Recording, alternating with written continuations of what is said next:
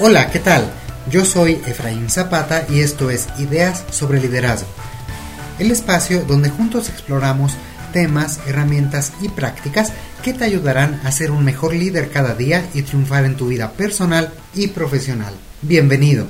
Cuéntame, ¿tienes la percepción de que en estos meses de confinamiento has trabajado más y más horas? ¿O acaso sientes que el día no te es suficiente para cubrir todas las actividades que quieres? Pues bien, el día de hoy platicaremos sobre qué tan cierta es esta percepción y si es que realmente estamos trabajando más de lo habitual o no. Recientemente, en diversas conversaciones, me he encontrado un tema recurrente. Parece ser que bajo esta modalidad de trabajo desde casa, estamos trabajando más tiempo y nos encontramos haciendo cada vez más cosas. Una persona, por ejemplo, me comentaba que ya prefería regresar lo más pronto posible a la oficina para poder volver a tener un horario bien definido. Y otra me comentaba que está convencida de que nunca en la vida había trabajado tanto tiempo como ahora. Cuando este tipo de comentarios pues se volvieron más frecuentes y cada vez más personas me decían eh, cuestiones parecidas, comencé a realizar un pequeño sondeo con algunos conocidos y amigos y efectivamente la gran mayoría de las personas tienen esta misma sensación.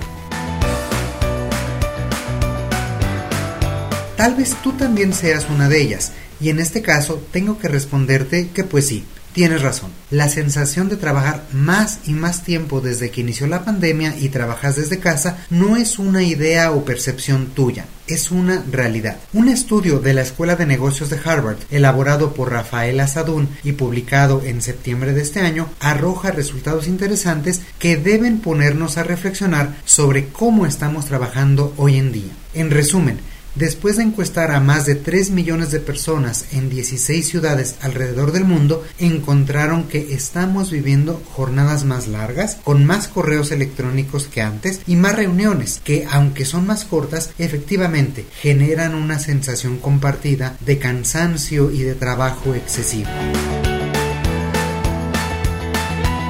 Entonces, ¿cómo han cambiado nuestros patrones durante las reuniones ¿Y por qué parece que estamos todo el día pegados al Zoom o a cualquier otro sistema de videoconferencias? En primer lugar, este estudio refleja que la asistencia a las reuniones de trabajo se incrementó en un 13%, y aunque su duración se redujo hasta en un 20%, el número total de videoconferencias que una persona atiende aumentó. En promedio, los encuestados reportaron que antes de la contingencia atendían eh, dos y media reuniones por día, mientras que hoy están atendiendo al menos tres. Por si fuera poco, el número de personas presentes en una reunión aumentó también, incorporando en promedio a dos personas más que antes. En pocas palabras, las reuniones duran menos y hay más personas presentes, dejando menos oportunidad para intervenir, pero además estamos atendiendo más reuniones cada día, por lo que tenemos menos tiempo para realizar las funciones y actividades cotidianas que deberíamos estar elaborando. Parece ser que el único indicador a la baja es la duración de las reuniones, y aquí complemento un poco con la información de mi propio sondeo, porque parece que vamos directamente a los temas y objetivos de la reunión, evitando esta parte social y de interacción que se tenía en una reunión presencial. Esto no solo hace que las juntas sean menos personales y más frías, más lejanas, sino también más cansadas.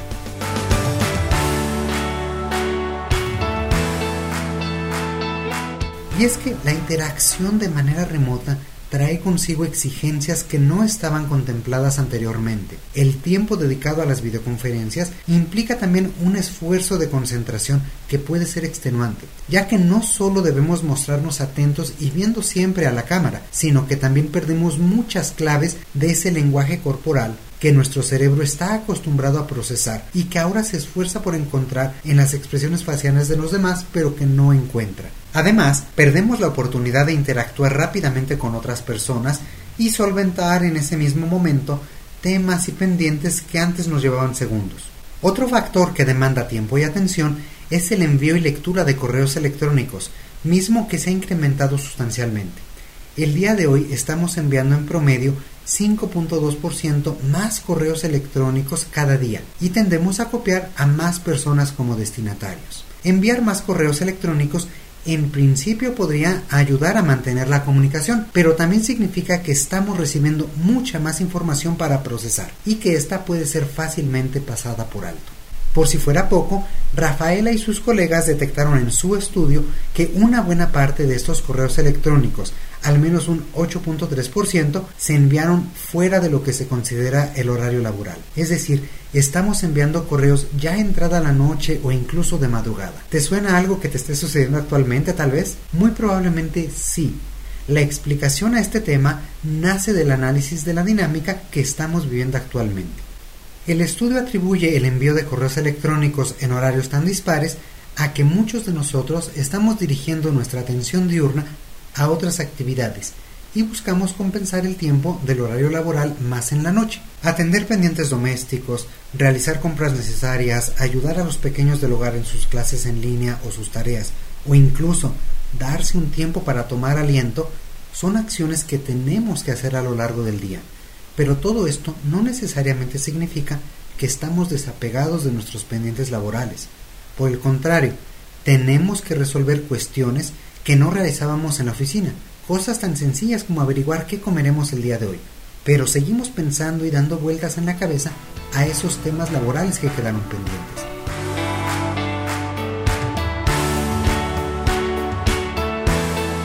Entonces, al tiempo de la jornada laboral, hay que sumar el tiempo dedicado a otras actividades y eso hace que el horario que tenemos que prestar atención a nuestra actividad profesional se alargue y se incremente sustancialmente. Tal vez no estamos trabajando directamente, pero estamos trabajando en nuestra cabeza y eso nos impide alejarnos y tomar esta distancia. ¿Qué tanto se ha incrementado? Pues bien, para algunas personas parece que la jornada laboral se alarga casi indefinidamente.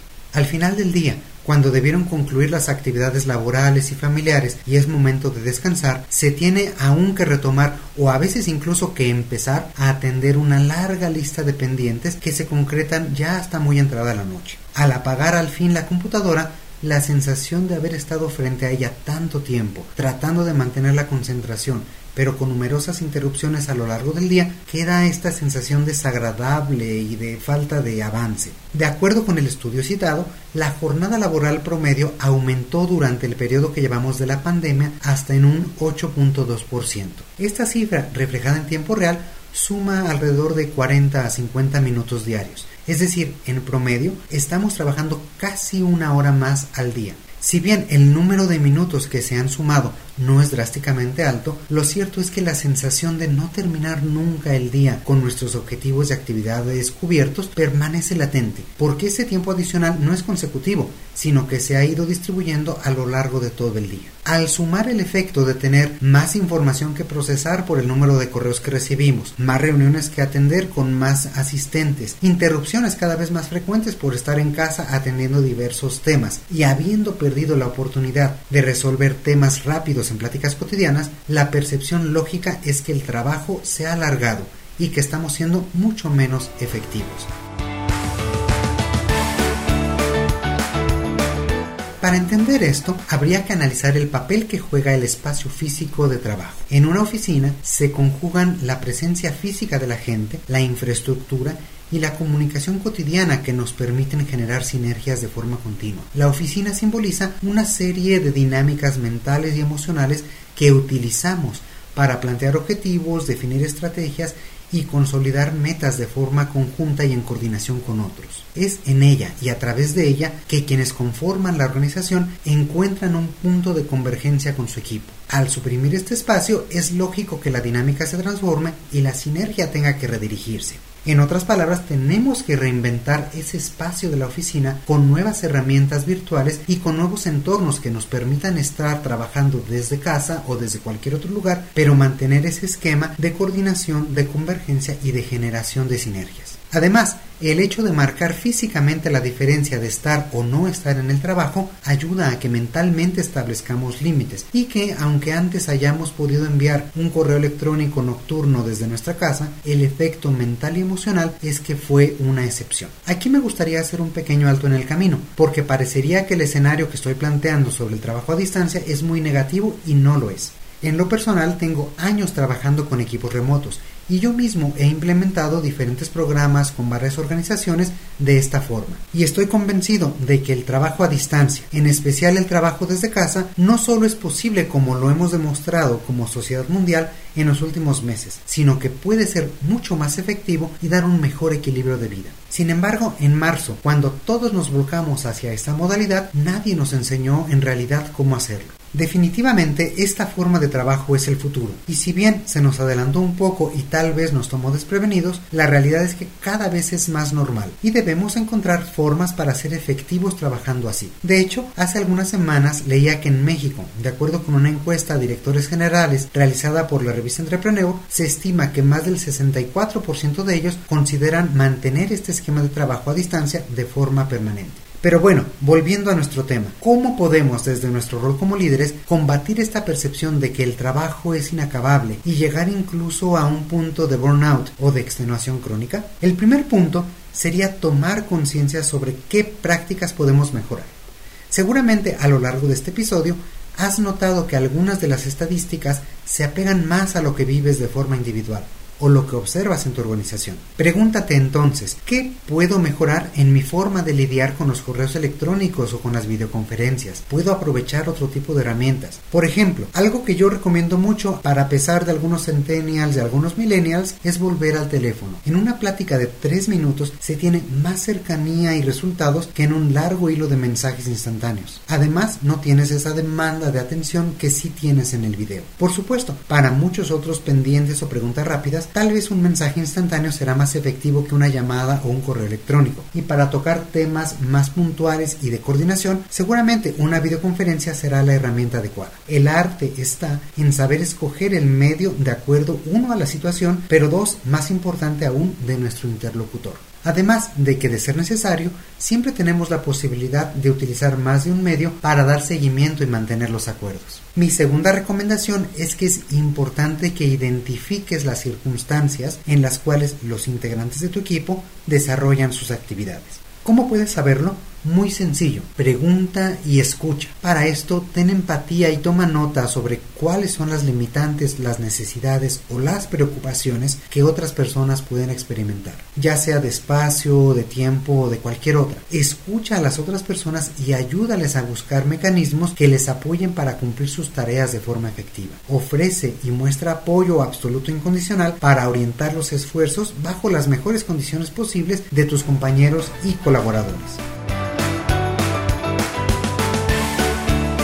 Una tercera recomendación es que te concentres en los resultados, no en el tiempo de trabajo. Entonces, ten siempre presente cuáles son los objetivos planteados y por qué son importantes. Pregúntate de forma frecuente cómo la tarea que estás haciendo agrega valor para ese objetivo final y ayuda también a tus compañeros y colaboradores a recordar para qué están colaborando como equipo. Esto te ayudará a priorizar actividades, reorientar las reuniones y encontrar el sentido de las actividades que estás haciendo. Por último, no pierdas la cercanía con las demás personas. Invierte tiempo en platicar con ellas y entérate de cómo están realmente. Ya no tenemos espacios de convivencia informal como los teníamos anteriormente, así que ahora toca crearlos. En este sentido, también toma en cuenta de que aún con todas estas recomendaciones y muchas otras que seguramente ya has visto y leído, el trabajo desde casa implica un estilo de vida que no es para todas las personas. Al identificar las necesidades y preocupaciones de los demás, seguramente te encontrarás con personas que necesitan tener la oficina y un estilo de trabajo más tradicional por sus opciones de vida. No busques forzarlos, sino más bien busca entenderlos, busca opciones para facilitar su trabajo o si ya estás en ese momento, comienza con ellos la vuelta a los espacios de oficina. Pero sobre todo, por favor, evita los prejuicios. Recuerda que todos somos diferentes y lo mejor que puedes hacer es dar a cada uno las mejores condiciones para que cada uno tenga éxito en su puesto y en sus funciones. Por último, si tú eres quien estás enfrentando incomodidad para realizar tu trabajo de manera remota, busca alternativas para facilitar tu trabajo Por ejemplo, implementando estrategias para administrar mejor tu tiempo, priorizar tareas, asignar un lugar específico para tus labores y saber cómo te puedes concentrar mejor en ellas. Pero sobre todo, escúchame bien, habla. Si tú no hablas, nadie puede saber qué es lo que estás sintiendo, qué es lo que estás pensando. Por ello, comparte con tu líder cuáles son los retos a los que te enfrentas y encuentren juntos alternativas para mejorar tu productividad y reducir esta sensación de estar trabajando tanto tiempo de más.